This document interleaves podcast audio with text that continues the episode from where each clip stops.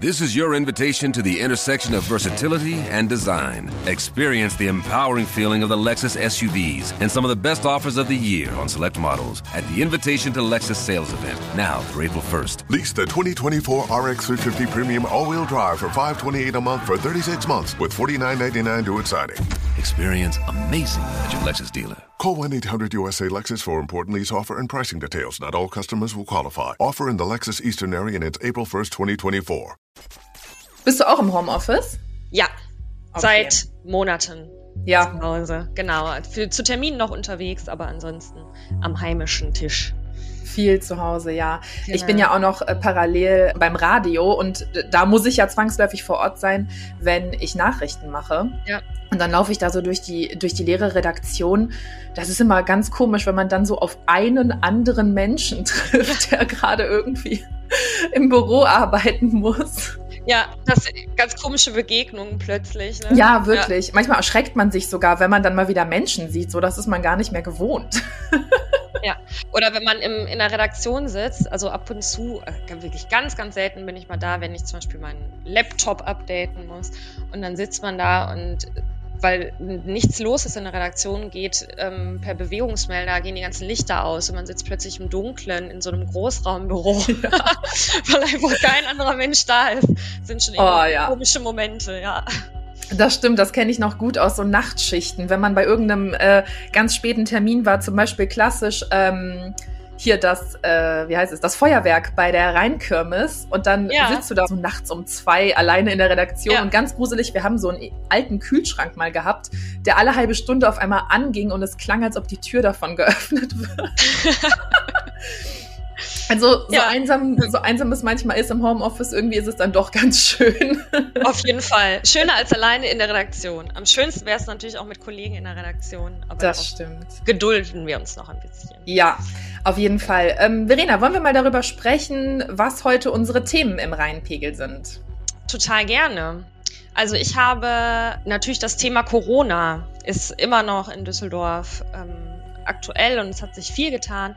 Wir werden über die Notbremse sprechen, die ab Montag in sogar in harter Form quasi in Kraft tritt. Mhm. Ähm, und ich habe ähm, mit einem Querdenker gesprochen, ähm, der sich sehr viel Zeit genommen hat und mir mal so ein bisschen einen Einblick in ähm, seine Gedanken und seine Forderungen und gegeben hat und habe versucht, das bestmöglich einzuordnen. Ja, da bin ich sehr gespannt, äh, was du mir da gleich zu erzählen wirst. Und wir sprechen über einen sehr kuriosen Fall. Und zwar gibt es in Stockholm aktuell einen Nachbarschaftsstreit um ein sieben Meter hohes Holzkreuz, das da im Garten steht. Mein Name ist Charlotte Großer und ich bin verbunden mit Verena Kensbock. Ihr hört Folge 152 und der Rhein steht bei 2,19 Meter. Rheinpegel. Der Düsseldorf-Podcast der Rheinischen Post. Herzlich willkommen im Rheinpegel Podcast. Jede Woche sprechen wir hier darüber, was Düsseldorf bewegt. Und heute wieder mal in einer neuen Besetzung. Arne ist im Urlaub. Letzte Woche war ich neu dabei. Jetzt ist Arne nicht dabei und dafür die liebe Verena Kensbock. Du vertrittst ihn netterweise. Verena, magst du dich einfach mal für alle hier vorstellen, bitte? Sehr gerne. Ich bin Redakteurin in der ähm, Lokalredaktion in Düsseldorf, ähm, bin dort angestellt als Reporterin und kümmere mich aktuell sehr viel um Corona-Themen, ähm, aber auch um Polizeithemen, Feuerwehr, bisschen Politik, eine ganz bunte Mischung. Okay, danke dir. Ja, für alle, die mich noch nicht kennen, ich bin Charlotte Großer. Seit Anfang April mache ich jetzt den Rheinpegel in Vertretung für Helene Pawlitzki, die jetzt bald Mama wird. Und bei den anderen Podcasts der Rheinischen Post kriegt ihr mich auch immer wieder mal zu hören. Wenn ihr wollt, könnt ihr auch gerne unseren Podcast unterstützen und zwar mit einem Abo auf rp-online.de slash abo-rheinpegel. Und wenn ihr euch irgendwie melden wollt bei uns, dann macht das gerne zum Beispiel per Mail an rheinpegel.rheinische-post.de. Und an der Stelle, Verena, ich habe es dir eben schon mal vorher kurz gesagt, ich glaube, man hört sie jetzt im Hintergrund. Ich habe Vögel. Ich muss das in so ziemlich jeder Folge erwähnen, weil die beiden kleine Schreihälse sind. Deswegen, sorry, wenn man sie im Hintergrund hört. Ich versuche das im Nachhinein so gut es geht rauszuschneiden. Ich finde, es klingt sehr idyllisch. Es ist so ein bisschen Natur in der Großstadt. Ja, ja, wirklich. naja gut, wobei wir ja hier in Düsseldorf die ganzen ähm, Halsbandsittiche auf der Kö haben. Also ich glaube, von Vögeln haben wir eindeutig ja. genug eigentlich. Das stimmt. Verena, wir sind äh, ganz Corona-konform übers Internet verbunden. Wir haben es gerade eben schon mal erwähnt und das ist ja auch nötig, weil ähm, in Düsseldorf aktuell wieder die Zahlen gar nicht so gut aussehen, also die Corona-Zahlen, um genau zu sein. Aktuell gilt ja in der Stadt noch die Testoption äh, fürs Shoppen gehen beispielsweise. Ähm, bald kommt aber die harte Notbremse. Bevor wir aber gleich über die Notbremse sprechen, vielleicht äh, reden wir erstmal kurz darüber, was denn aktuell noch in Düsseldorf geht. Magst du uns da mal bitte aufklären? Genau, du hast es ja gerade schon angeschnitten. Aktuell gilt noch diese Testoption. Das heißt, die Stadt hatte diese Option gewählt, nachdem die Inzidenz drei Tage hintereinander über 100 lag ähm, hieß es halt entweder jetzt die Notbremse ziehen oder auf die Testoption gehen. Das heißt, mit einem aktuellen negativen Schnelltest können die Düsseldorferinnen und Düsseldorfer aktuell noch in Geschäfte gehen, die können ins Museum gehen, in den Tierpark. Das wird jetzt aber nur noch wenige Tage so sein, sondern ab Montag ist alles anders.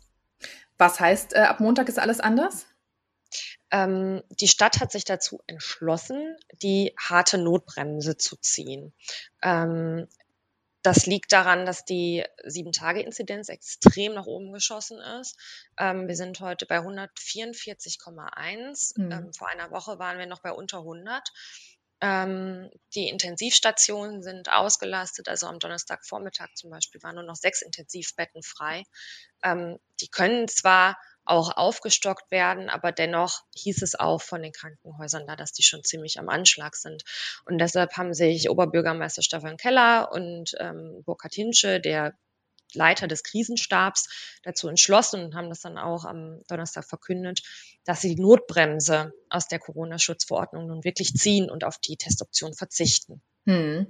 Ähm, wenn Museen und Geschäfte dann ab Montag wieder schließen müssen, äh, heißt das für uns, dass wir dann wieder gar nichts mehr einkaufen können? Oder ähm, wie sieht's dann aus? Komme ich zum Beispiel noch an eine neue Hose, wenn ich eine brauche?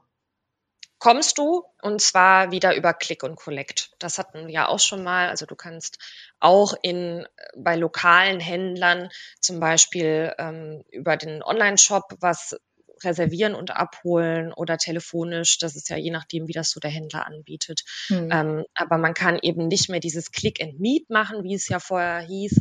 Ähm, das heißt, man bucht einen Termin und ist dann irgendwie eine Stunde im Laden und kann sich dann was aussuchen, sondern eben nur noch an der Tür abholen.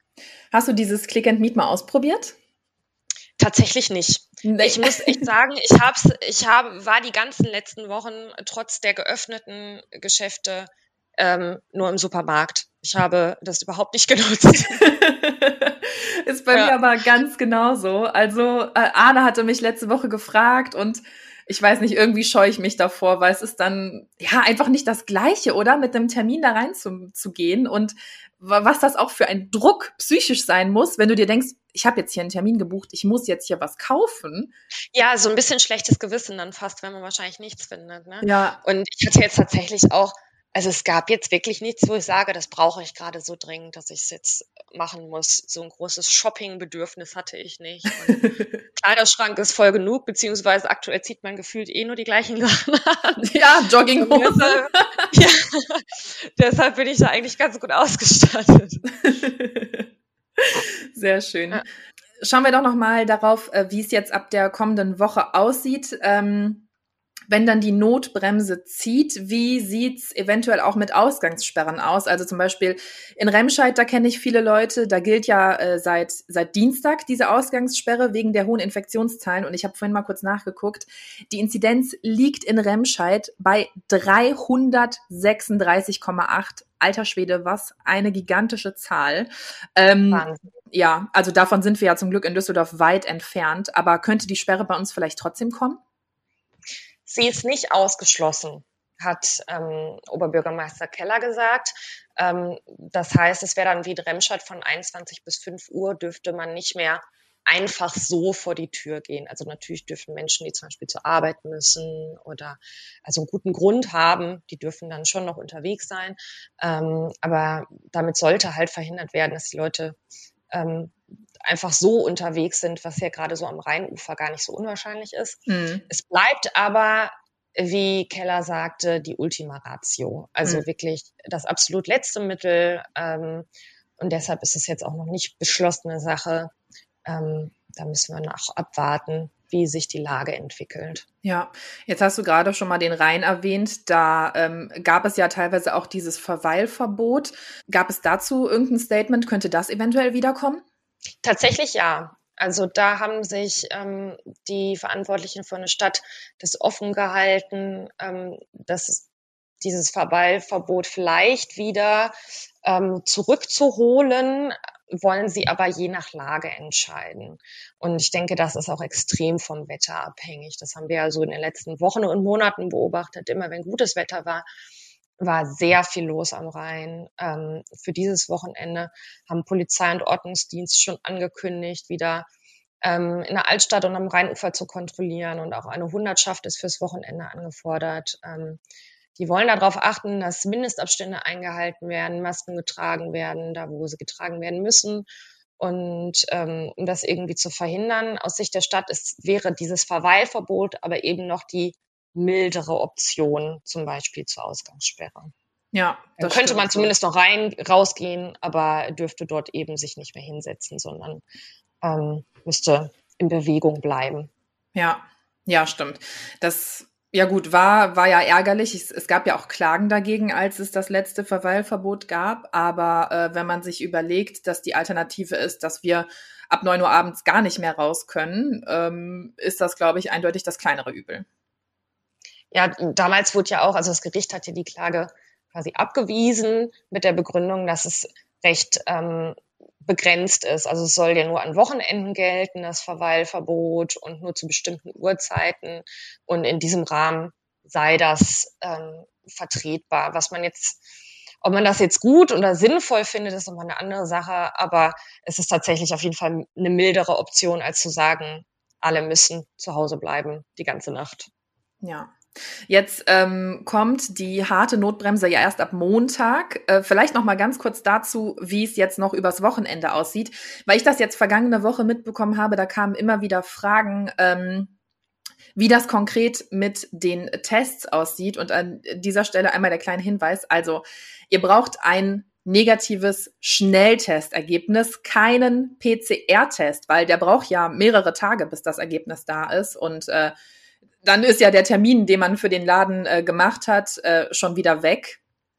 Ähm, weil da halt eben die Nachfrage kam. Konkret ging es darum, dass jemand in ein Geschäft rein wollte. Ich erwähne an dieser Stelle jetzt nicht welches und die Mitarbeiter ihn nicht reingelassen haben, weil er keinen negativen PCR-Test, sondern ein negatives Schnelltestergebnis dabei hatte. Aber ist natürlich richtig, es muss ein Schnelltestergebnis sein und keiner von diesen, die man äh, zum Beispiel an der Mitsubishi-Halle machen kann. Und aktuell gilt auch noch, ähm, dass zum Beispiel auch Geimpfte einen Schnelltest brauchen.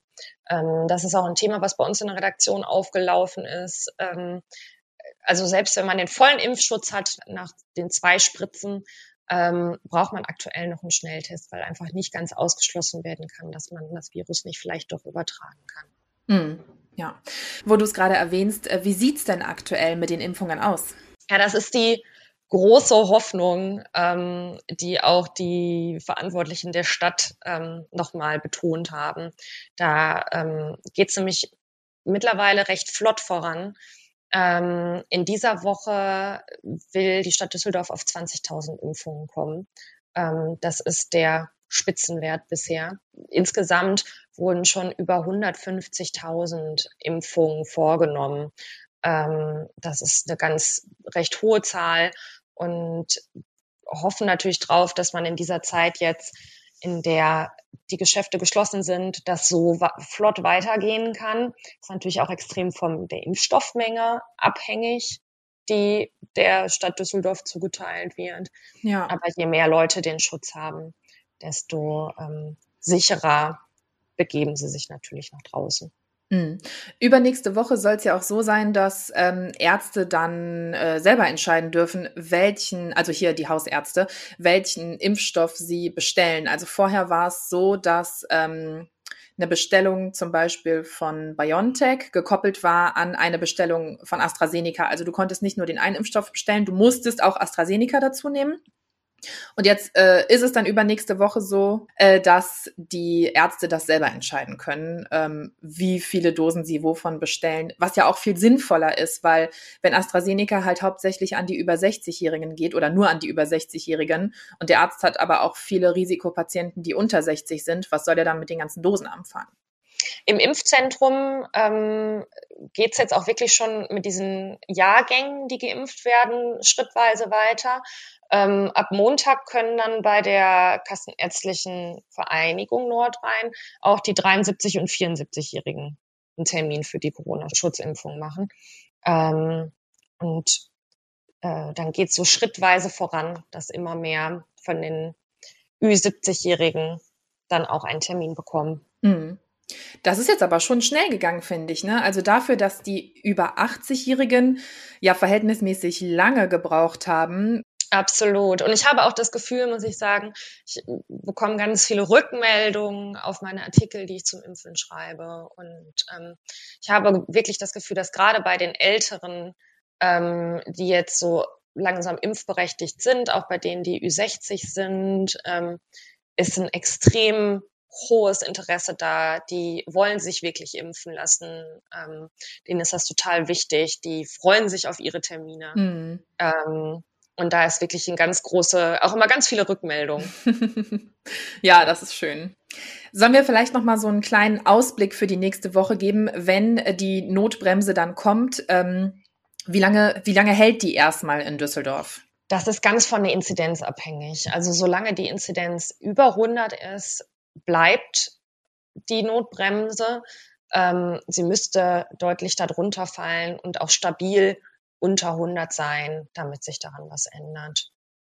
Und die Stadt kann, die Stadt kann natürlich entscheiden, ob sie irgendwann wieder die Testoption einführt, wenn wir zum Beispiel so konstant um die 100 rum liegen. Vielleicht würden sie sich dann dazu entscheiden, zu sagen, wir ähm, lockern das jetzt in diese Hinsicht wieder. Ähm, Aktuell ist das aber nicht absehbar. Die haben sich jetzt dazu entschlossen, diese harte Notbremse zu ziehen. Und ich, ich gehe davon aus, dass das jetzt auch erstmal zumindest die nächste Woche so bleibt. Hm, okay.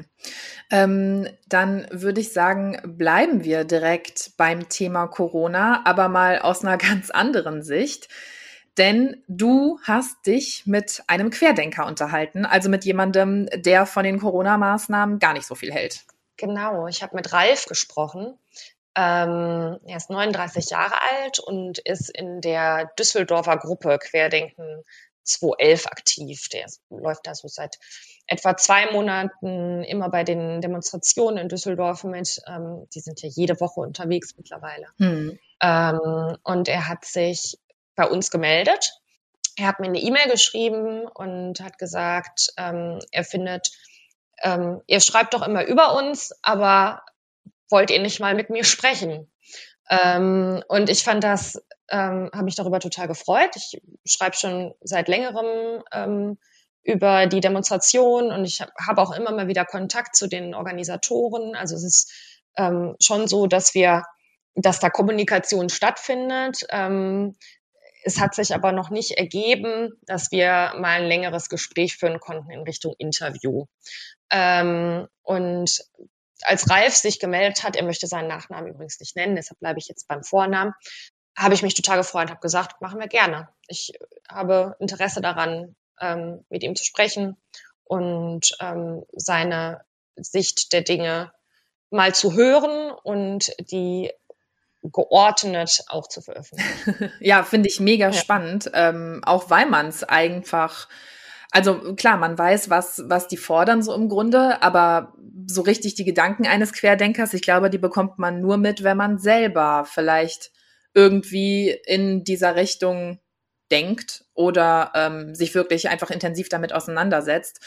Ähm, ja, warum, warum zählt er sich denn zu den Querdenkern? Also was sind seine Argumente?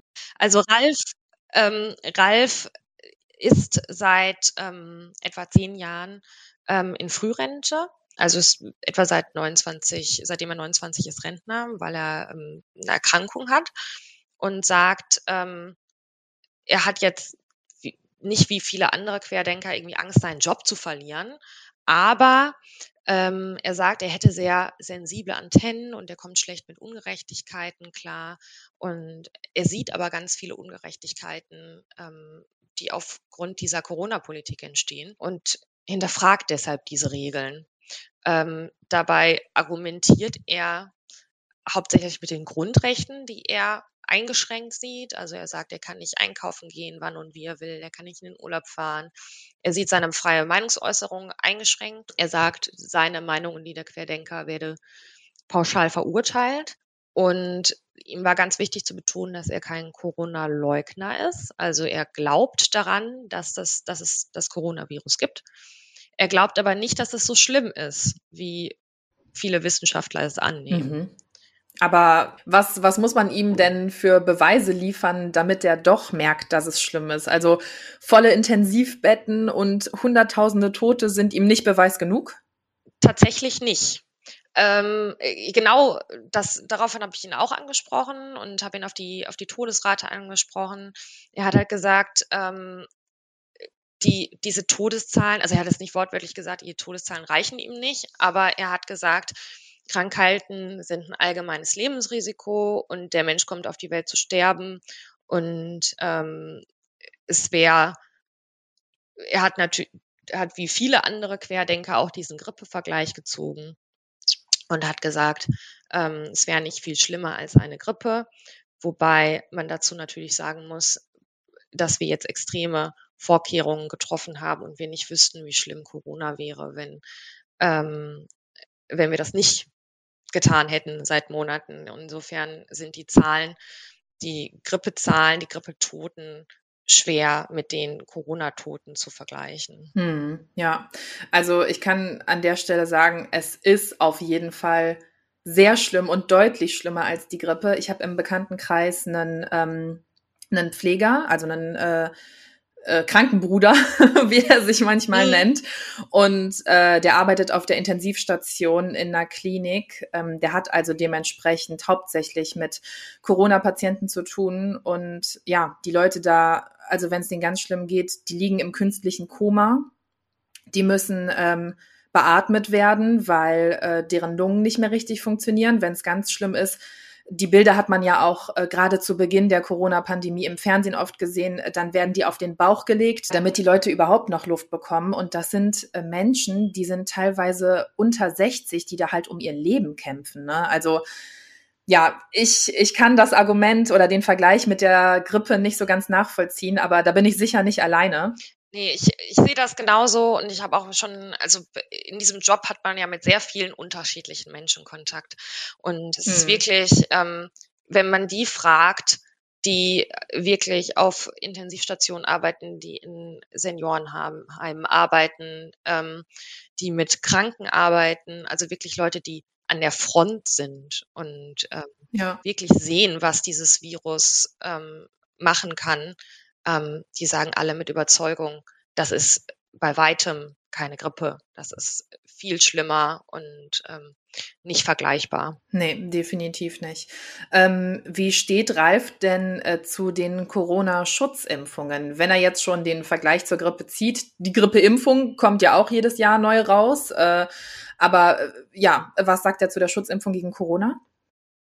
Das war ganz interessant, da haben wir uns auch recht lange drüber unterhalten. Ähm, er sagt, er ist kein ähm, militanter Impfgegner. Er hat sich erst kürzlich auch noch gegen andere ähm, Krankheiten impfen lassen, also diese klassischen ähm, Vorsorgeimpfungen.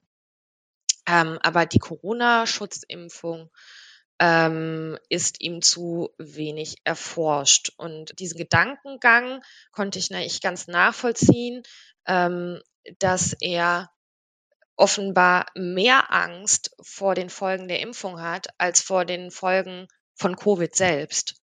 Ähm, also er lehnt diese Impfung wirklich ab und sagt, das möchte er auf gar keinen Fall. Wenn es aber darum geht, ob er vielleicht Corona bekommen könnte, sagt er, Krankheiten gehören halt zum Leben dazu. Und äh, Menschen sterben halt.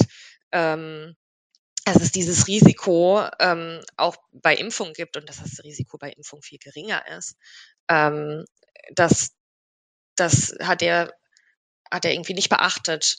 Und ähm, ich fand es auch ganz bezeichnend, dass er diese Wahl zwischen Impfung und zwischen ähm, Corona haben quasi ähm, als eine Wahl zwischen Pest und Cholera bezeichnet hat, ähm, als wäre es beides, würde es beides zwangsläufig zum Tod führen, was aber natürlich irgendwie absurd ist. Er sprach dann auch, ähm, es gibt ja ein Grundrecht auf körperliche Unversehrtheit, was er dann angesprochen hat bei der Impfung. Also er sagt, er möchte körperlich unversehrt bleiben und lässt sich deshalb nicht impfen, dass aber Menschen auch körperlich unversehrt bleiben wollen von Corona. Diesen Schluss hat er nicht gezogen. Also diese körperliche Unversehrtheit bezieht er nur auf die Impfung, nicht auf die Krankheit. Das fand ich auch ganz ähm, bezeichnend. Hm, okay. Ähm, wie steht er dann dazu, wenn andere sich impfen lassen? Er sagte, er würde es niemandem ausreden wollen. Diese Entscheidung soll jeder selbst treffen. Er sagte dann aber auch, dann gehöre ich halt zu denen, die nicht geimpft werden. Ähm, wir brauchen ja so, also die Bundesregierung schätzt, dass wir so 60 bis 70 Prozent Geimpfte brauchen, um eine Herdenimmunität zu erreichen. Damit setzt er natürlich voraus, dass die anderen es tun, um auch ihn zu schützen. Ich weiß nicht, ob man sich damit nicht das Leben ein bisschen einfach macht. Also das, weil es gibt ja immer Menschen, die ähm, aufgrund ihrer körperlichen Voraussetzungen nicht geimpft werden können. Also zum Beispiel allein alle unter 18-Jährigen können aktuell nicht geimpft werden. Ähm, Menschen mit bestimmten Vorerkrankungen ähm, können nicht geimpft werden. Und auch um die schützen zu können, ist ja auch die Impfung total wichtig. Und dann zu sagen, ich lehne mich zurück und mache das nicht und lasse die anderen erstmal machen, ähm, ist natürlich sein gutes Recht. Es gibt keine Impfpflicht. Fand ich als Argument aber schwach. Ja, das, das ist so wie dieses, ähm, ich helfe bei einem Unfall oder äh, weiß ich nicht was nicht, weil irgendwer anders wird's ja machen. Und wenn halt viele Leute so denken, dann ja. hat man irgendwann ein Problem, weil dann macht's keiner oder zu wenige. Ja, ich finde deshalb, das ist auch so ein bisschen diese Solidarität beim Impfen. Ist zwar so ein bisschen mhm. auch eine Binse, aber ähm, tatsächlich ist es ja so. So ist das ja auch bei, bei ähm, Impfungen, die Kinder bekommen. Man lässt ja auch Kinder gegen bestimmte Krankheiten impfen, um die Kinder zu schützen, die es aus bestimmten Gründen diese Impfung nicht bekommen können ja. und die sich ansonsten mit Masern, Mumps oder Röteln anstecken würden und für die das ganz gefährlich werden würde. Aber indem alle anderen Kinder geimpft sind, schützt man auch die, die es nicht tun können. Ja, auf jeden Fall. Gibt es denn Menschen in Ralfs Umfeld, denen er mit seinen Ansichten auf den Schlips tritt und von denen es Gegenwind gibt? Weil das ist ja nochmal die eine Sache, wenn ähm, ja die Medien darüber berichten oder äh, weiß ich nicht, erst irgendwo liest, bei Facebook zum Beispiel seine Meinung äußert und jemand anders sagt dann, ich glaube, du spinnst. Ähm, aber es ist ja schon was anderes, wenn es halt von äh, Mutter, Schwester, Oma, Opa oder sonst wem kommt.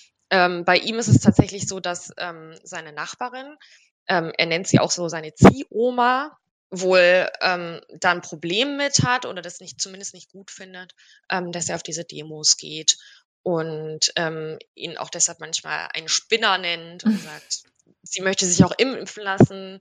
Also da gibt es wohl viel Diskussionsbedarf, aber sie sind wohl dennoch im Guten. Und er sagt halt auch, ähm, dass er innerhalb dieser Szene bei den Querdenkern sehr schnell Anschluss gefunden hat und viele Freunde gefunden hat. Mhm. Ähm, und das wie in einer großen Familie sei. Also fühlt er sich bei den Querdenkern auch wohl? Offensichtlich. Ja, ich glaube schon, dass das auch ein Grund für ihn ist, warum er sich in dieser Szene ähm, so wohl fühlt, wenn die Leute ihn da mit offenen Armen empfangen und ähm, er da Gleichgesinnte findet und die sich gut verstehen. Hm. Ähm, ist das für ihn natürlich auch ein Grund, sich dort zu engagieren. Ja. Habt ihr ähm, vielleicht noch als kleinen Ausblick darüber gesprochen, wer jetzt weitermachen will und was eigentlich genau seine Ziele sind? Er möchte sich auf jeden Fall weiter da engagieren. Ähm, eher also auf Forderungen angesprochen. Ähm, er sagte schon, er wünscht sich natürlich Lockerung. Er sagt auch nicht, man soll jetzt von heute auf morgen alles öffnen. Ähm, da ist er schon realistisch, sondern sagt nach und nach und ähm, schrittweise mit Bedacht. Ähm, er wünscht sich aber wieder mehr Eigenverantwortung. Ähm, das war ihm ganz wichtig. Ähm, er hat dann aber auch ganz viele andere Sachen angesprochen, zum Beispiel sehr unzufrieden mit unserem äh, Gesundheitsminister und findet, da sollte lieber ein Mediziner sitzen. Aber Lauterbach soll es nicht sein. Er hat dann zum Beispiel auch den schwedischen Weg angesprochen, ähm, den er quasi gelobt hat ähm, für diesen für den lockeren Umgang. Die hatten ja gerade in der ersten Pandemiewelle auch viel geöffnet, ähm, hat da aber auch nicht erwähnt, dass da die Todesrate viel, viel höher war als in Deutschland. Also es war schon so ein bisschen Rosinenpicken hm. bei den Argumenten hatte ich das Gefühl. Okay. Also Verena, du hast dich unterhalten mit Ralf, einem äh, Querdenker aus Essen, der aber an Demos hier in Düsseldorf teilnimmt. Und wenn wir das Ganze jetzt nochmal in Ruhe nachlesen wollen, dein Interview mit ihm, wo geht das denn? Das könnt ihr bei RP Online tun. Okay, perfekt. Jetzt kommen wir nochmal zu was ganz anderem. Wir haben heute schon wirklich ausführlich und genug über Corona gesprochen. Ähm, Charlotte, was würdest du tun, wenn deine Nachbarn plötzlich ein sieben Meter hohes Holzkreuz in, vor deiner Haustür bauen würden, in den Garten? ja, gute Frage. Wahrscheinlich genauso reagieren wie äh, die Frau, über die wir gleich sprechen, die Klägerin aus äh, Stockholm. Also ich würde sagen, mein Gott, was soll das Ding denn da? Also nichts gegen Religionsfreiheit. Jeder kann seinen Glauben und äh, seine Religion so ausleben, wie man möchte. Aber sieben Meter, stell dir das mal vor, das ist so groß wie die meisten Einfamilienhäuser in Düsseldorf. Das ist gigantisch. Ja, ich habe auch nachgeschaut. Das ist wie so ein, also so ein zweistöckiges Haus ist meistens so zehn Meter hoch mit Dach. Also vom ja. zweiten, also von der oberen Etage kann man locker noch da drauf gucken. Halt das Holzkreuz vor der Nase. Aber vielleicht sollten wir erstmal erklären, was überhaupt passiert ist. Genau, also in Düsseldorf-Stockholm gibt es aktuell Streit, weil da nämlich so ein sieben Meter hohes äh, Holzkreuz steht in einem Garten, in so einer äh, ja, Wohnsiedlung. Äh, Nachbarschaftsstreit ist da ausgebrochen zwischen einer Rentnerin, dieser Rentnerin gehört das Kreuz, und der Frau, mit der sie sich das Grundstück teilt. Das äh, wird später noch ganz interessant, warum das wichtig ist. Und diese Rentnerin hat sich laut ähm, der Klage dieser Nachbarin ja eben so ein sieben Meter hohes Kreuz mitsamt äh, Betonfundament in den Hintergarten bauen lassen. Und das wird sogar auch noch durch so Scheinwerfer angestrahlt. Also äh, heavy. Ähm, ja, und die Nachbarin ist damit gar nicht happy. Die hat deswegen jetzt eine Zivilklage eingereicht und möchte halt, dass dieses Kreuz da sofort wieder wegkommt. Ne? Aber kann sie denn überhaupt dagegen klagen oder ähm, ist das nicht äh, die Freiheit der Religionsausübung, die die Rentnerin da sich bedient. Ja, äh, genau das möchte die Klägerin nicht. Also, dass der Eindruck erweckt wird, sie sei gegen dieses christliche Symbol oder generell gegen die Ausübung der Religionsfreiheit. Aber ähm, so ein sieben Meter hohes Kreuz, das wäre einfach zu viel des Guten und äh, da sei die Grenze zum Vertretbaren überschritten, heißt es von ihrem Anwalt. Okay. Ist denn dieses Grundstück, auf dem das Kreuz steht, gehört das den beiden? Ähm, gehört das nur der Rentnerin oder der ähm, auch der Klägerin? Ja, das, das ist das Problem. Das Grundstück äh, gehört den beiden. Seit äh, rund zehn Jahren teilen die sich das. Ähm, das nennt sich dann Wohneigentümergemeinschaft. Also die wohnen auch gemeinsam unter einer Adresse. Da dieses Grundstück beiden gehört, gehört eben auch der Garten beiden. Ähm, die haben das aber schon vor Jahren so gemacht, dass die sich den Garten aufgeteilt haben, damit halt einfach jeder auf seiner Seite sein eigenes Ding machen kann. Keine Ahnung, der eine mag äh, Tulpen, der andere Hyazinthen lieber. Ähm, ist ja auch deren gutes Recht, aber ähm, dass die Rentnerin da jetzt einfach ihr riesiges Holzkreuz aufgestellt hat, das ist nicht ihr gutes Recht, sagt zumindest die Klägerin, weil das sei nicht mit der Klägerin, die halt eben Miteigentümerin von diesem Grundstück ist, äh, abgesprochen worden. Ist denn so ein Holzkreuz so ein großer Eingriff, dass man ähm, dass man sich das nicht einfach in seinen eigenen Gartenteil stellen darf? Ja, schwierig. Also die Klägerin ähm, begründet das quasi damit, dass das Kreuz, mal salopp gesagt, sie nervt. Äh, das sei selbst aus dem ersten Stock nicht zu übersehen. Das geht ihr einfach zu weit. Und sie wurde sogar auch schon von anderen Nachbarn in der Umgebung gefragt, ob sie das Kreuz dahingestellt hätte. Äh, das fällt also anscheinend auch da in der Straße auf.